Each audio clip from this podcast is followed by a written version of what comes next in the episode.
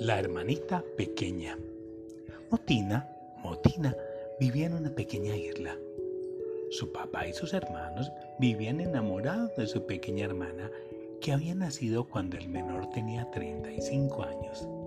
Su madre, ya con 80 años, no resistió tener una hija tan bella y se lanzó al fondo del mar, en donde su madre, sus tías y sus abuelas la esperaban mientras tejían tranquilamente las espumas del mar.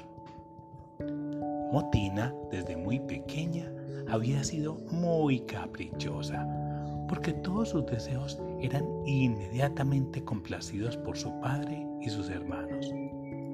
Una vez les pidió que remaran con todas sus fuerzas hasta que pudieron soltar la isla del fondo del mar para conocer una gran ciudad en un lejano continente.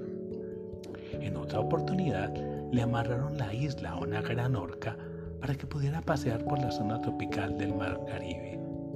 Y en otra más, con muchas velas amarradas a las palmeras de la isla, siguieron a la luna para conocer dónde vivía, pero para tristeza de todos, finalmente chocaron con la tierra firme que no los dejó continuar.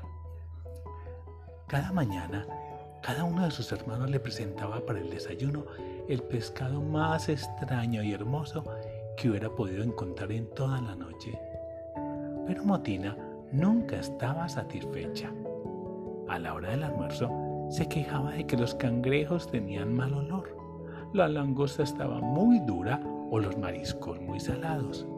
Y así, en todas las comidas, siempre se encontraban con una queja de Motina. Una noche, a causa de unas tormentas solares, la luna se quemó la cara y como se hinchó, creció más de la cuenta. Con su cara bronceada y ardida, lloró de dolor. Una de las lágrimas cayó sobre la cabeza de Motina.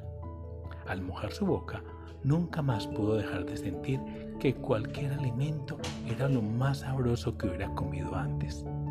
Con otra lágrima mojando su nariz, percibía el olor de cada cosa como el mejor de los perfumes. Sus ojos humedecidos reconocían los colores de todas las cosas como un hermoso ramillete de flores. Finalmente, para sus oídos desde ese día, cualquier persona hablaba tan dulce y amablemente que se quedaba estasiada escuchando cualquier conversación, por sencilla que fuera.